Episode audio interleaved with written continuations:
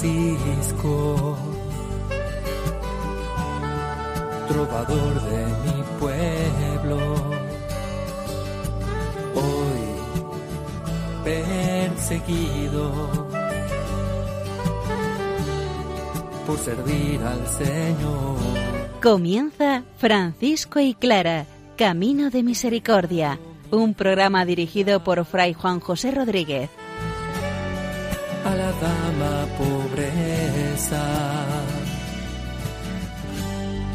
para poder estar más cerca de Dios. Yo, Clara, Un saludo fraterno de paz y bien, hermanos. San Francisco nos muestra lo profundo de su corazón, porque hoy vamos a hablar de que los hermanos no reciban dinero. Primera regla, capítulo 8. No reciban dinero porque el Evangelio es quien quiere que los hermanos vayan por el mundo sin recibir aquello que no sea extremadamente necesario para la vida.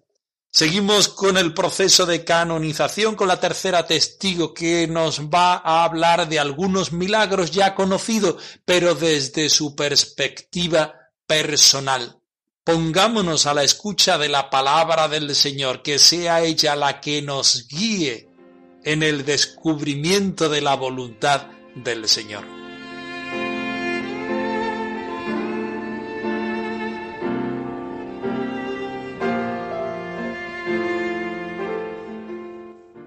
Del Evangelio según San Lucas. Le dijo a Jesús uno de entre la multitud, Maestro, di a mi hermano que parta conmigo la herencia de mi padre. Pero él le contestó, Hombre, ¿quién me ha puesto sobre vosotros como juez o como partidor?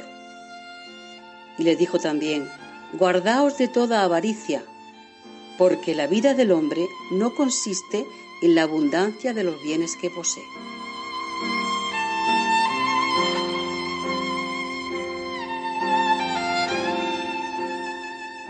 Palabras como guardaos, precaveos, no tengáis solicitud, ninguna razón sea más importante que nos ponen en alerta de lo que vive Francisco y de la forma de vida que propone para los hermanos menores. Estamos en el principio del capítulo 8 de la primera regla, titulado Los hermanos no reciban dinero. No puede ser más directo ni más práctico. Escuchémoslo.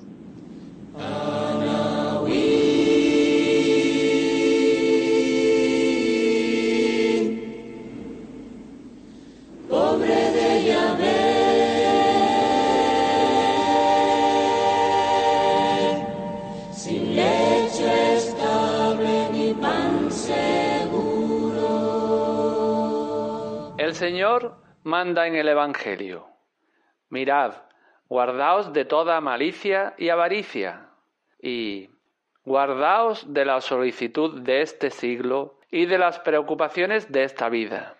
Por eso, ninguno de los hermanos, donde quiera que esté y a donde quiera que vaya, en modo alguno tome, ni reciba, ni haga que se reciba pecunia o dinero, ni con ocasión del vestido, ni de libros, ni como precio de algún trabajo, más aún, con ninguna ocasión, a no ser por manifiesta necesidad de los hermanos enfermos, porque no debemos estimar y reputar de mayor utilidad la pecunia y el dinero que los guijarros.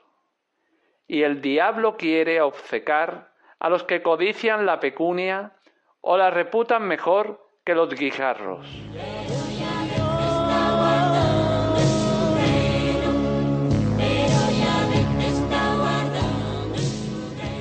La vida franciscana parte de la palabra de Dios, habita rumiando la palabra de Dios y quiere ser reflejo de la palabra de Dios. San Francisco muchas veces va a la palabra y entiende literalmente lo que la palabra dice. Estamos en el Evangelio de San Lucas. Maestro, di a mi hermano que parta la herencia de mi padre. Hombre, ¿Quién me pone a mí como juez o como partidor? El Señor no se mete en la herencia de nadie, ni como juez ni como partidor pero sí aprovecha esta pregunta para decir guardaos de toda avaricia. La avaricia es aquel pecado que hace que yo acumule aquellos dones que no necesito para la vida. Guardaos de toda avaricia, de toda avaricia de la vida del hombre, porque la vida del hombre no consiste en la abundancia de los bienes que posee. Este es el principio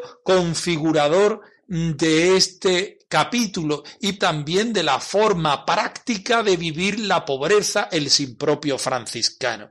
El Señor manda en el Evangelio, dice el primer versículo, mirad, guardaos de toda malicia y de toda avaricia. No estéis en el mal, sino estad en el bien. Guardaos de la avaricia que supone robar aquellos dones que no son tuyos y sitúate justamente en lo contrario, en la apertura de todo lo que el Señor te da.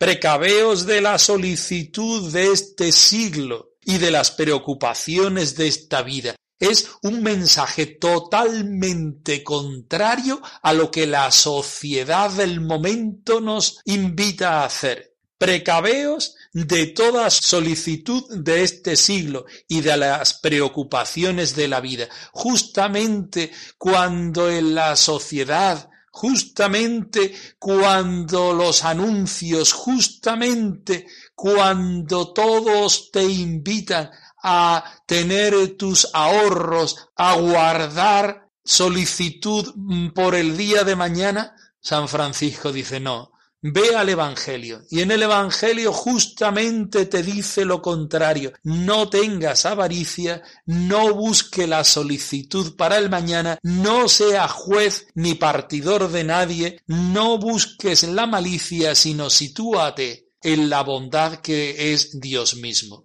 La pobreza, la pobreza,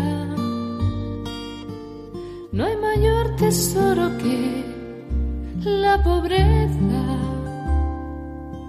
que nos libra de ataduras y nos hace ricos de cordura. No hay mayor tesoro que la pobreza. No hay mayor tesoro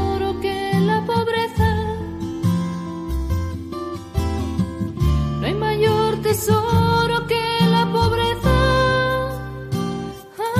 La pobreza mayor tesoro.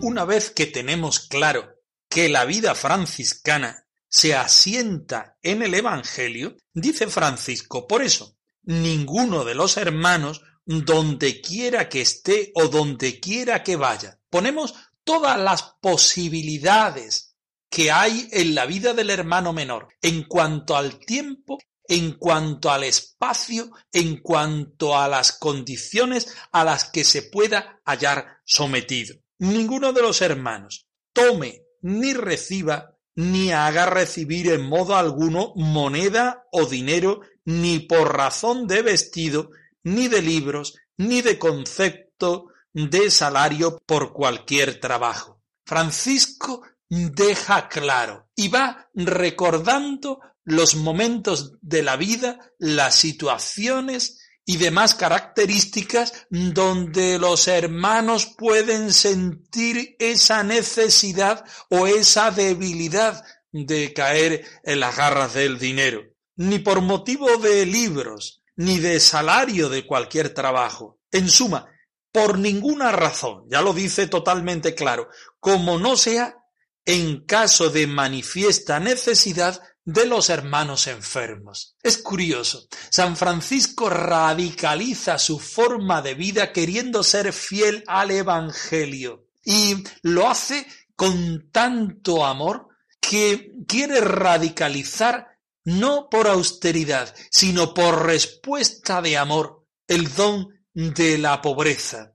No reciban dinero, ni reciban paga por ningún concepto, en ningún momento, por ninguna circunstancia. No es apretar las condiciones, sino expresar ese amor y esa entrega justamente a un Dios que se entrega por cada uno de nosotros hasta dar totalmente la vida en la cruz. Pero queda una salvedad, y es si los hermanos están enfermos, porque si a Francisco la entrega total de Jesucristo pobre lo enamora, también le enamora la pobreza del hombre, cuando el hombre se siente enfermo, cuando no puede decidir por sí mismo, cuando ya no le funciona no solo su cuerpo, sino también su mente y su espíritu. En ese momento en que el hombre se hace pura pobreza, en ese momento San Francisco, por amor, también decide rebajar la exigencia de la pobreza en su regla. El que es verdaderamente pobre, verdaderamente pobre, no piensa en sí mismo.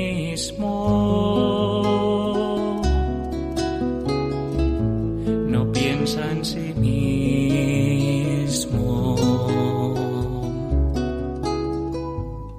Y mal que le causa heridas si es verdaderamente pobre, verdaderamente pobre, verdaderamente pobre. Y si por casualidad a alguno todavía no le ha quedado claro, San Francisco pone una comparación que suena un poco a chiste, porque no debemos tener en más ni considerar más provechoso los dineros, los pone ahí en plural, como diciendo, bueno, ese, ese desastre, eso que mueve la vida, pero que a ti te puede mover a la perdición. No debemos considerar más provechosos los dineros y la pecunia que las piedras, que es para nosotros una piedra, un obstáculo, algo que no nos sirve de nada, algo que no tiene provecho. Pues así para el hermano menor el dinero, la pecunia, la solicitud, las preocupaciones deben ser para nosotros como piedras, nada que nos motive, pero con mucho cuidado porque nos pueden hacer tropezar. Y el diablo quiere cegar a quienes las codician y estiman más que las piedras. Nuevamente utiliza este símbolo y esta imagen de las piedras y lo radicaliza como le gusta hacerlo, por amor. Cuidado, que el demonio, cuidado que la provocación, cuidado que la tentación puede estar ahí a la vuelta de la esquina y puede hacerte crear una necesidad en la sociedad que vivimos, y creo que no dista mucho la sociedad del medievo donde vivieron Francisco y Clara, las necesidades están a la altura de nosotros, vienen a provocarnos, vienen a crearse, no necesitamos tal cosa, pero por si en la ocasión que, por motivo de, es que hoy es el día de, es que el pobrecito ese crearse necesidades puede ayudarnos o desayudarnos en este caso a vivir una vida evangélica radical. Y reforzamos y subrayamos que esta radicalidad es por puro amor, porque Jesús se entrega en la cruz hasta el final por amor y no se echa atrás. El hermano menor debe entregar su vida desde el sin propio por amor en radicalidad hasta el final, como lo hace Jesucristo.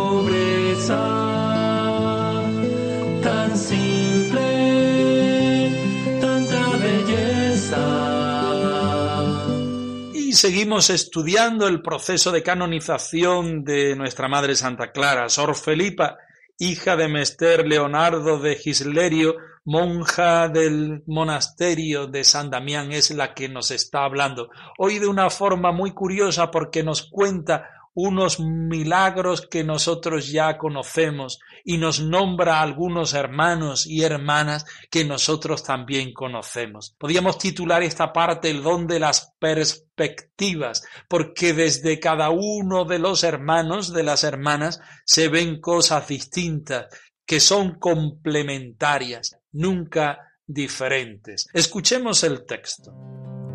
Nada posee clara nada le pertenece, como lirio del huerto, libre respira y crece, nada coge en su mano, nada que aquí fenece, pobre en la cruz se abraza, con Cristo que padece. Preguntada la testigo sobre quiénes habían sido las hermanas curadas por la bienaventurada Clara con la señal de la cruz, dijo que fue Sor Bienvenida de Madonna Diambra, la cual, habiendo tenido por espacio de doce años una llaga grande, llamada fístula, bajo el brazo, quedó curada cuando la dicha Madonna le hizo la señal de la cruz con la oración del Señor, el Padre nuestro. Dijo también que Sor Amada, monja del dicho monasterio, estaba gravemente enferma de hidropesía y de fiebre, y tenía el vientre grandísimo Después que la Santa Madre le hizo la señal de la cruz y le tocó con sus manos, a la mañana siguiente apareció curada, y su cuerpo quedó reducido como el de una persona bien sana. Preguntada cómo lo sabía, contestó que lo vio cuando la Santa Madre le hizo la señal de la cruz y la tocó, y vio que antes había estado mucho tiempo enferma y al día siguiente y a partir de él la vio sana. De la curación de Fray Esteban dijo lo mismo que Sor Bienvenida, la testigo anterior. También dijo que fue tan amante de la pobreza que cuando los frailes limosneros del monasterio traían como limosnas panes enteros, ella, en son de reproche, les preguntaba diciendo ¿Quién os ha dado estos panes enteros? Y lo decía porque prefería recibir mendrugos que no panes enteros. Y jamás pudo ser inducida ni por el Papa ni por el obispo de Ostia a recibir posesión alguna y honraba con gran reverencia el privilegio de la pobreza que le había sido concedido, y lo guardaba bien y cuidadosamente temiendo perderlo. Clara sigue al cordero donde quiera que va, del pesebre al calvario, Clara con Cristo está.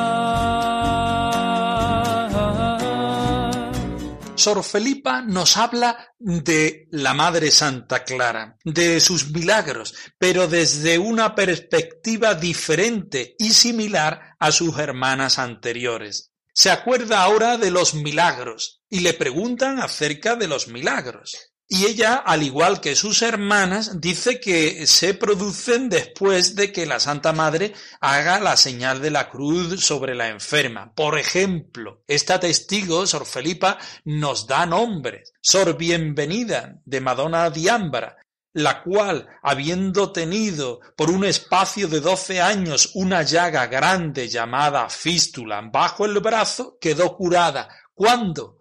Cuando la Madre Santa Clara le hizo sobre ella la señal de la cruz y rezó un Padre Nuestro. Esto del Padre Nuestro es nuevo. Esto lo eh, repetirán distintas testigos, la cuarta, la once y otras más. Y también la leyenda de Santa Clara en el número 34, donde precisa que se trata de cinco orificios purulentos todo ello se cura por la intervención de Santa Clara, pero desde esa bendición, desde ese ponerle al Señor, como estamos diciendo una y otra vez, de meter la gracia del Señor en la vida de las hermanas. Y dijo también nuestra querida Sor Felipa que su hermana de comunidad Sor Amada, monja de dicho monasterio, estaba gravemente enferma por hidropesía y fiebre, y tenía un vientre grandísimo.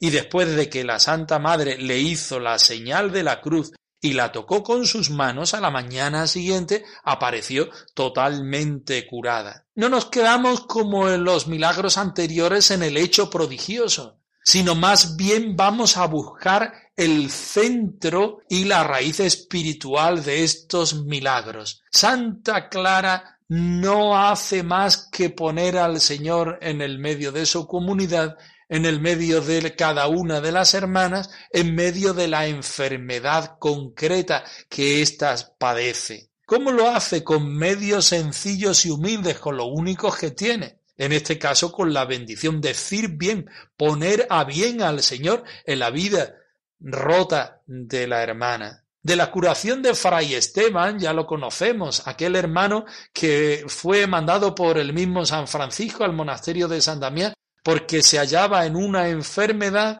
que nos suena y que tenía tintes de más bien una crisis, una crisis existencial, incluso una crisis vocacional. Pues de la curación de Fray Esteban dijo lo mismo que las hermanas. Se ve que Sor Felipa tuvo poco contacto con Fray Esteban, pero conocía el prodigio porque había rezado para poner al Señor en la vida de este hermano. También dijo que fue tan amante de la pobreza, aprovecha el momento para contar la raíz de la vida de Santa Clara. También dijo que fue tan amante de la pobreza que cuando los frailes limoneros del monasterio traían como limonas panes enteros, ella en son de reproche les preguntaba diciendo ¿Quién os ha dado estos panes enteros? ¿No sería mejor traer mendrugo? Es que somos pobres, es que queremos igualarnos a los pobres del mundo, es que en la pobreza no hay problema de, como decía San Francisco en la primera regla,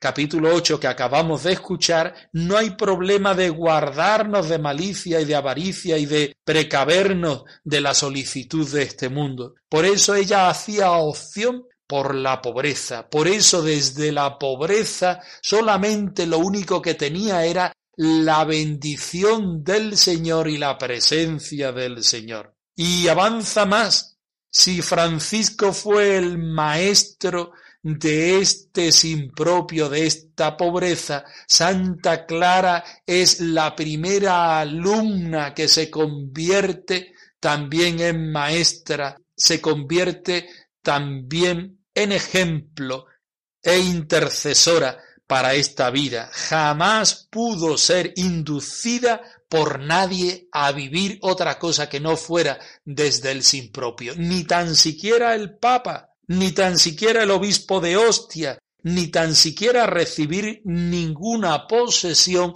o ningún privilegio, y honraba con gran reverencia el privilegio de la pobreza, que es algo muy de Santa Clara, vivir el privilegio de la pobreza, aquel documento que el Papa le dio, lo hemos estudiado y escuchado en estos programas, para poder ser pobre, para no para no caer en la tentación de tener posesiones, de tener rentas, de tener nada que la aleje de esta forma de vida. Y honraba con gran reverencia el privilegio de la pobreza que le había sido concedido y lo guardaba bien y cuidadosamente temiendo perderlo, tanto es así que las hermanas a su muerte se lo cosen en el hábito para que fuera con él a la vida eterna.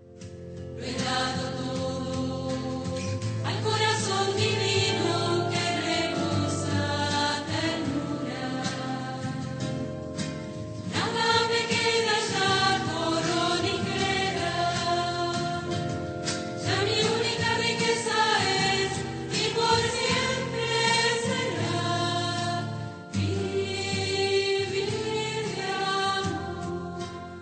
francisco y clara arroba radiomaria.es. Os dejamos la dirección de nuestro correo electrónico por si queréis poneros en contacto con nosotros en algún momento. Nosotros nos despedimos, no sin antes ofreceros la bendición del Señor resucitado al más puro estilo franciscano. El Señor os conceda la paz y el bien. Hoy perseguido por servir al Señor. Han escuchado en Radio María Francisco y Clara, Camino de Misericordia, un programa dirigido por Fray Juan José Rodríguez. A la dama pobreza, para poder estar más cerca de Dios.